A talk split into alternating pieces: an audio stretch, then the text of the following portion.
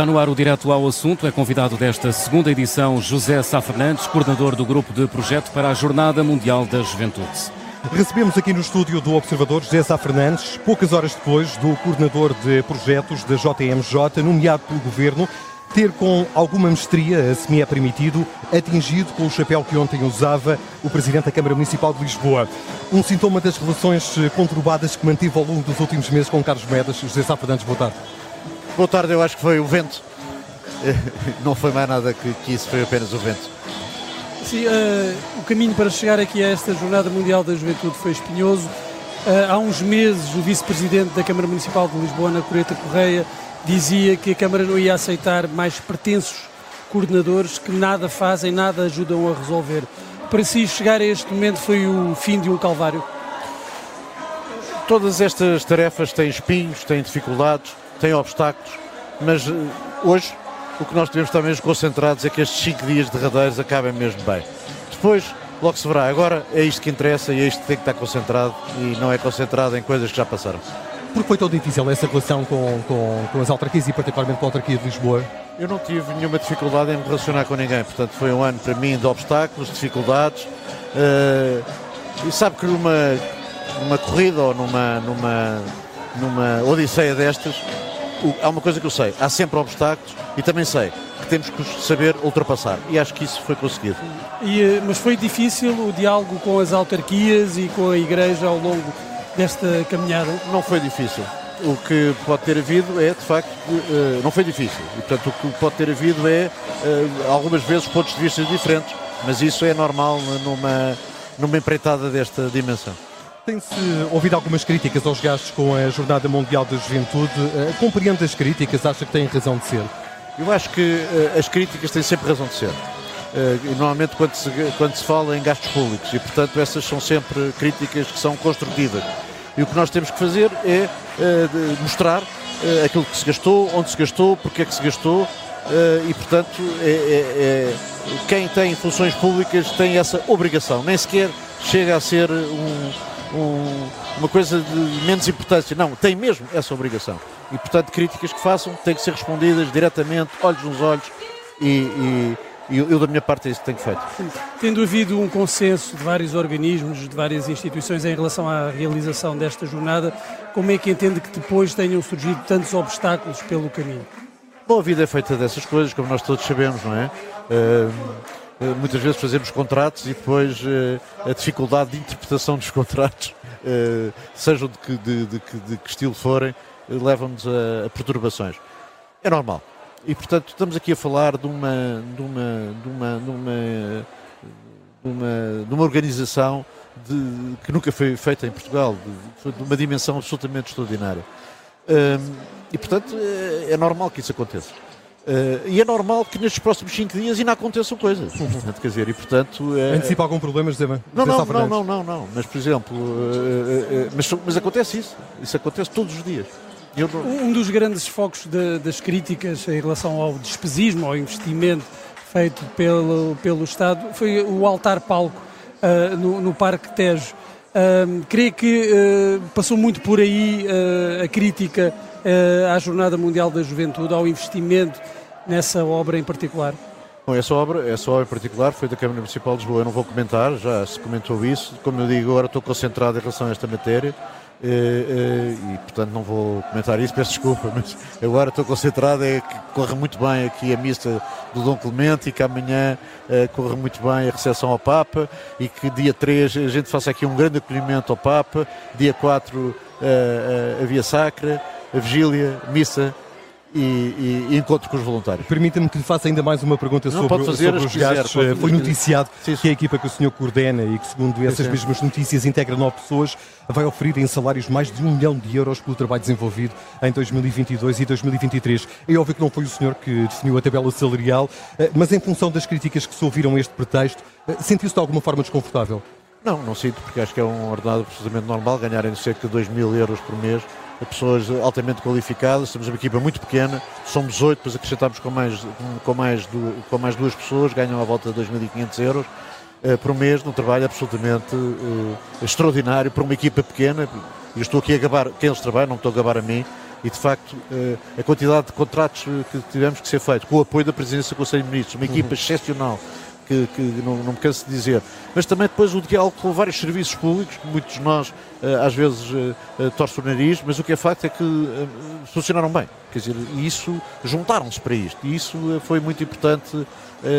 foi muito importante. Não estou nada preocupado com esses gastos, são os gastos absolutamente normais, até posso dizer mesmo abaixo do normal para uma exigência que, era, que esta equipa tinha e que aumentou o grau de exigência a partir de certa altura porque tivemos muito mais tarefas depois, quer dizer, e portanto isso foi de, de uma exigência extraordinária, mas também de uma dedicação que eu quero realçar. E já se sabe qual é o custo total do, do evento? Houve vários números que foram sendo lançados, falados ao longo deste tempo. Eu, eu, eu sei exatamente. Bem, em relação aos custos, eu quero, eu quero dizer já uma coisa de, que é importante dizer. Eu ainda não ouvi da, da parte que eu sou responsável um gasto que tenha sido mal feito ou que podia ter sido mais barato? Nenhum. Todos, a maior parte daquilo que eu fiz foi por concursos públicos internacionais, 90% da despesa que eu produzi foi por, por concursos públicos internacionais ou com concursos com visto do Tribunal de Contas e, portanto, estou aí perfeitamente à vontade. A quantidade de contratos por justo direto, a maior parte deles também eram permitidos sem nenhuma exceção da lei. Uhum. Do Orçamento do Estado eram permitidos porque é permitido por a lei contratar uh, uh, uh, algumas atividades por justo direto fosse para este evento, fosse para outra coisa qualquer. E portanto estou perfeitamente à vontade por isso, transparente, mas eu não ouvi ainda um gasto que tenha sido mal feito ou que tenha sido eh, superior àquilo que, é normal no mercado. E portanto isso dá-me algum conforto. conforto. E portanto, em relação às despesas que, que, que, me, que me cabiam e que competia, é essas que eu respondo, não posso responder por outras, eu estou perfeitamente à vontade para dizer aqui que, estou, uh, que foi, a coisa foi bem feita, não vai haver derrapagem, Uh, uh, Já sabe qual é o valor total do custo total? Uh, o, orçamento eram 20 milhões de euros, nós neste momento estamos nos 17 milhões de euros. já a contar com os 3 milhões e meio do futuro Parque Verde de Lourdes, os 35 hectares, já estou a contar com isso, ainda não o gastámos, ainda não o temos, não é? Porque só gastamos no fim da empreitada. mas isso é uma coisa que também me dá orgulho, é, porque foi, é, que foi, é que foi recorde tirar os contentores, arranjar o terreno, bom trabalho da Câmara de Lourdes para arranjar o terreno e depois lançar o concurso para eh, já, está, já tem neste momento em concurso para o futuro Parque Verde, 35 hectares, eh, já estou a incluir os 3, os 3 milhões e meio dessa empreitada. E, espero ter dinheiro para fazer um passadiço por cima disso dois. Estou neste momento a fazer o estudo, pelo menos o estudo vou deixá-lo feito. Uh, e depois vamos ver se tenho dinheiro para lançar o concurso para essa parte. E acredita que essa é, é a grande vantagem da Jornada Mundial da Juventude, o investimento, a obra que fica para o futuro? Bem, quando isto foi pensado desde o princípio, eu lembro aqui que de facto a ideia uh, nasce daquele encontro célebre do Marcelo Catano, Presidente da República, do António Costa e do Medina, no meio de uma espécie de, de lama, a dizer que é aqui, vai ser aqui, uh, uh, e portanto isso ali no, no, Parque das Nações, porque não, não se sabia nessa altura, só se soube depois das eleições que o outro palco ia ser no Terreiro de Passo. Fique claro, não sabia mais nenhum sítio, o único que sabia era aquele. E isso vocês não imaginam a alegria que eu tive quando o Fernando Medina veio do Panamá e disse: Olha, é, vai ser ali, vamos fazer aqui.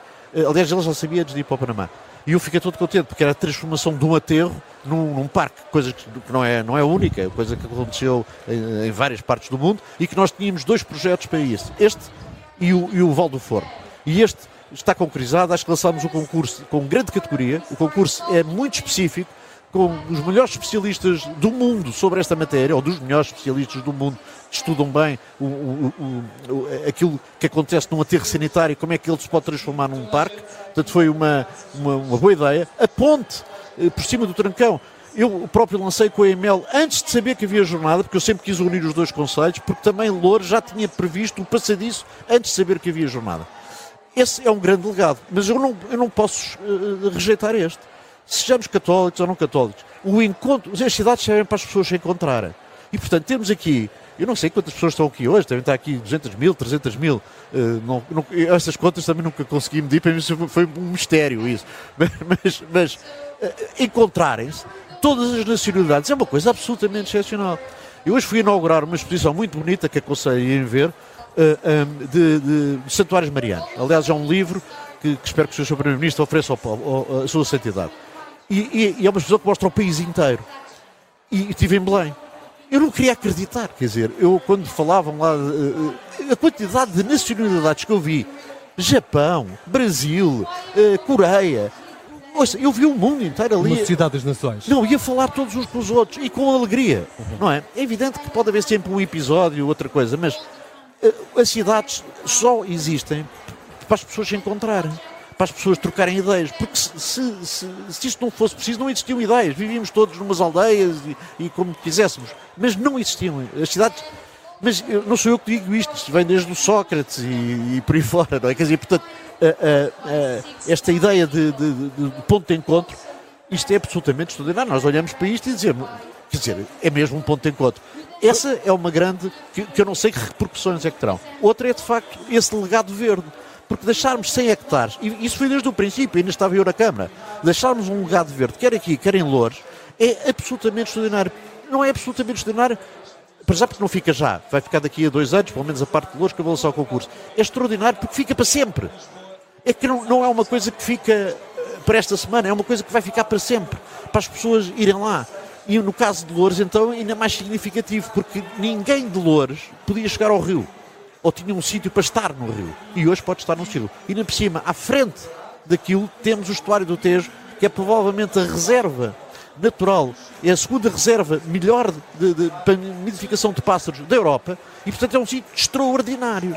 Portanto, como é que nós como é que Louros tinha um sítio extraordinário e não podia lá ir? E vai poder. O senhor falava das milhares de pessoas que aqui estão e é de facto impressionante a vista que aqui temos. Eh, hoje, durante a conferência de imprensa diária da JMJ, foi revelado que há entre 150 eh, a 200 mil peregrinos credenciados, sendo também foi dito que por cada peregrino credenciado aparecem mais um ou dois sem credenciação. Ainda assim, estamos distantes daquela fasquia de 1 milhão e 200 mil peregrinos e era essa a expectativa. Acredita que se vai atingir essa fasquia? Não, mas eu acho que deve estar aí uma, uma informação, não sei o que é essa informação. O, o, a, a, conversa não é credenciados, é uh, peregrinos inscritos, não é? E isso anda à volta de 350 mil. Feitas pelas suas contas, se multiplicarmos pelo número que é normal, dá um milhão. Não é? 350 uh, eh, mais 350 mais 350. Vamos atingir essa fasquia. Bem, não, eu sabe que eu acho que essa, essa questão, se é um milhão ou se é um milhão de cem, uh, eu acho que é indiferente. Nós estamos preparados para mais. Isso é, isso é o que me preocupava. Estamos e as greves, as greves e protestos de alguns setores, como na área da saúde, podem uh, eu, interferir, podem de alguma forma. Não, eu acho que, acho que as coisas estão separadas. Uh, posso mesmo dizer, não, não devo dizer isto, mas graças, graças a qualquer coisa, qualquer coisa houve, em relação à saúde, o, o plano é, é, é bastante seguro, é bastante confortável porque também há muitos voluntários a ajudar, médicos e enfermeiros a ajudar nisso. E isso, isso apesar de tudo, impressiona. Bem, não é? E muitas greves já foram desconvocadas que me preocupavam, a CP e por aí fora. E, portanto, isso deu-me aqui algum alívio. Confesso que todos os dias nós temos nervosos, todos os dias temos medo disto ou daquilo, e todos os dias. Uh, Qual vamos... é a sua maior preocupação? a minha preocupação é, é aquela que, que, que, no, no fundo, falámos agora: vem um milhão ou um milhão e meio, não é? E, e, quando é que sabemos isso? É que hoje não sabemos. E, e, a minha preocupação é mais para o fim de semana, porque é quando, quando é mais expectativa de virem mais pessoas, uh, uh, mas não sabemos. E a diferença é extraordinária. Entre um milhão e um milhão e meio, esse meio milhão, nunca houve um evento com meio milhão. E, portanto, a diferença é, é aquilo que também nunca houve. E, portanto, isso é, cria aqui alguma ansiedade. Mas eu acho que planeámos para esse número, até para mais, com planos A, B, C, D, H. E tivemos aqui, eu acho que com alguma uh, resiliência, foi não, nunca responder a nenhuma. Uh, uh, não antecipar respostas que podiam causar mais pânico do que o próximo silêncio. O silêncio criou, de facto, aqui algumas interferências, algumas notícias pouco simpáticas, mas mesmo assim eu acho que foi melhor do que estarmos a anunciar coisas que depois não se verificariam. Há bocado falámos dos números inscritos. Ou dos credenciados, que é 350 mil. Houve uma altura que se falava em 600 mil. Se eu tivesse a anunciar coisas de 600 mil, multiplicando depois por não sei quantos aqui, eu não estava a prestar um bom serviço. Uhum. E, portanto, essa cautela, isto eu aprendi com aqueles que sabem. A própria, o, o, o sistema de serviço interno dizia, pá, não vamos dar esta, não temos a certeza, não divulgamos.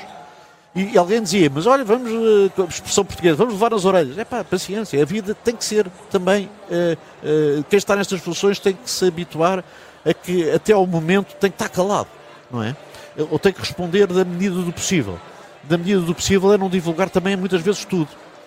Para não alimentar expectativas, deixe-me fazer-lhe uma última pergunta, já que aflorou a forma como vai vivenciar esta Jornada Mundial da Juventude. O senhor é crente, vai viver também de forma espiritual este evento? Ou apenas com a preocupação de que tudo corra bem? Sabe que eu, eu já disse isto publicamente, mas, não, mas vou repetir. Mas eu, de facto, não queria dizer isto que eu vou dizer, mas vou dizer, eu sou católico, e, portanto, vou viver isto da maneira que um católico deve viver este tipo de, situações, e, nomeadamente com uma grande admiração e, eh, ao Papa Francisco. Mas eu não queria dizer isto, porque eu, as minhas funções não têm nada a ver com isso. Não é? mas, eh, mas eh, não tem nada a ver com, com, esse, com, com o facto de, de, deste meu sentimento e desta minha religiosidade.